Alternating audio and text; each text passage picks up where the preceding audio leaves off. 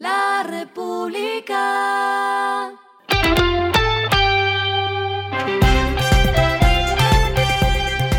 Al final de la jornada, esto es lo que debes saber sobre el comportamiento de los negocios, las finanzas y la economía. Las movidas de hoy fueron.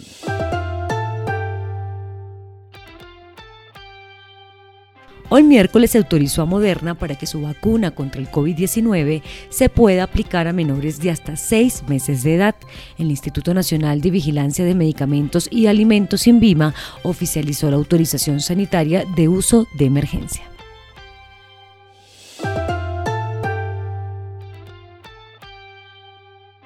La startup chilena Senda inició operaciones en Colombia y espera hacer lo mismo en un par de meses más en México. La firma chilena, fundada en 2021, creó un software como servicio alojado en la nube de Amazon Web Service para automatizar y simplificar los procesos de gestión de personas en empresas, integrando herramientas de inteligencia artificial y machine learning. La oferta de la compañía es resolver la integridad en el área de recursos humanos desde la selección y reclutamiento de personal hasta los contratos, gestión de documentos y la comunicación de los trabajadores.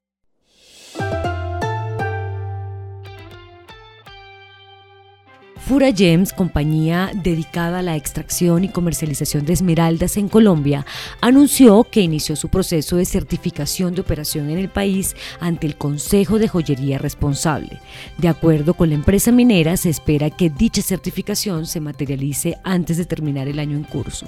El proceso será acompañado por la firma internacional Mazar Suiza, la cual fungirá como garante de los estándares de sostenibilidad de la compañía extractora en su operación en el accidente de Boyacá. Lo que está pasando con su dinero.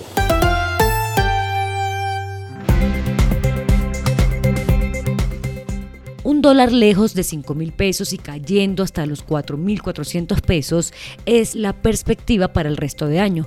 Así lo proyectan varios expertos quienes explicaron que los factores internacionales que han incidido en esta caída son la disminución de la inflación en Estados Unidos, la reducción de las medidas COVID en China y los precios del petróleo, mientras que entre lo nacional destaca el parte de tranquilidad del gobierno para el sector petróleo y de gas, el que más inserta dólares la economía colombiana. Agregaron que pasadas las fechas de pago de obligación tributaria en los primeros meses del año, seguro retornarán las presiones alcistas en el tipo de cambio, pero no hacia 5 mil pesos exactamente, sino más bien hacia los 4 mil 700 pesos o 4 mil 800 pesos.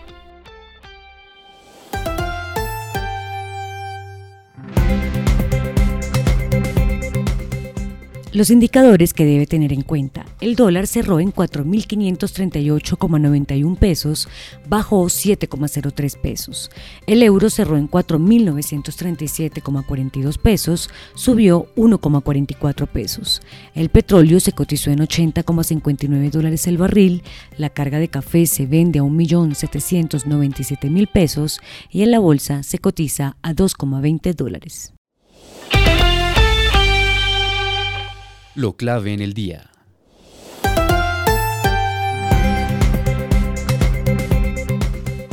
La ministra de Minas y Energía, Irene Vélez, hoy realizó una rueda de prensa para aclarar las irregularidades que se han presentado por el informe de reservas que se informó en Davos. Además de decir que no hubo firmas falsas en el informe, solo que se pusieron los nombres de quienes están al frente de la cartera, explicó que hay reservas P1 para 8 años, reservas P2 para 9,2 años y P3 para 11,4 años. Destacó que en el documento que se presentó en Davos, se hizo un análisis adicional para ver que hay unos recursos de tres proyectos que si se toman las decisiones adecuadas darían autoabastecimiento para 2037. Dijo que hay reservas de máxima probabilidad para hasta ocho años, el tiempo que tiene Colombia para asegurar que los recursos que existan se puedan convertir en reservas. Eso da una franja de tiempo para acelerar las decisiones de política pública que sean necesarias, indicó la ministra Vélez. A esta hora en el mundo. Cientos de trabajadores de almacenes de Amazon en el Reino Unido abandonaron el trabajo hoy miércoles, la primera acción industrial de este tipo por parte de los empleados británicos de la compañía. El sindicato pidió a los miembros que votaran por una huelga en diciembre después de que Amazon ofreciera un aumento salarial de 50 peniques por hora que consideraron insuficiente. Alrededor del 98% de los trabajadores que votaron estaba a favor de salir. Y el respiro económico tiene que ver con este dato.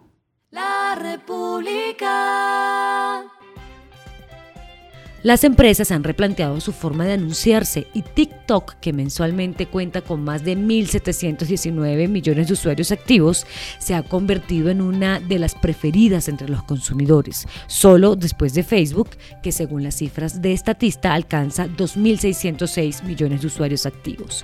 Ante la necesidad de las marcas por crear contenidos cada vez más creativos y auténticos que lleguen a esas audiencias, la empresa de videos lanzó TikTok for Un espacio que busca enseñar cómo hacer un anuncio en la plataforma, utilizar los recursos disponibles y que destacan casos de éxito.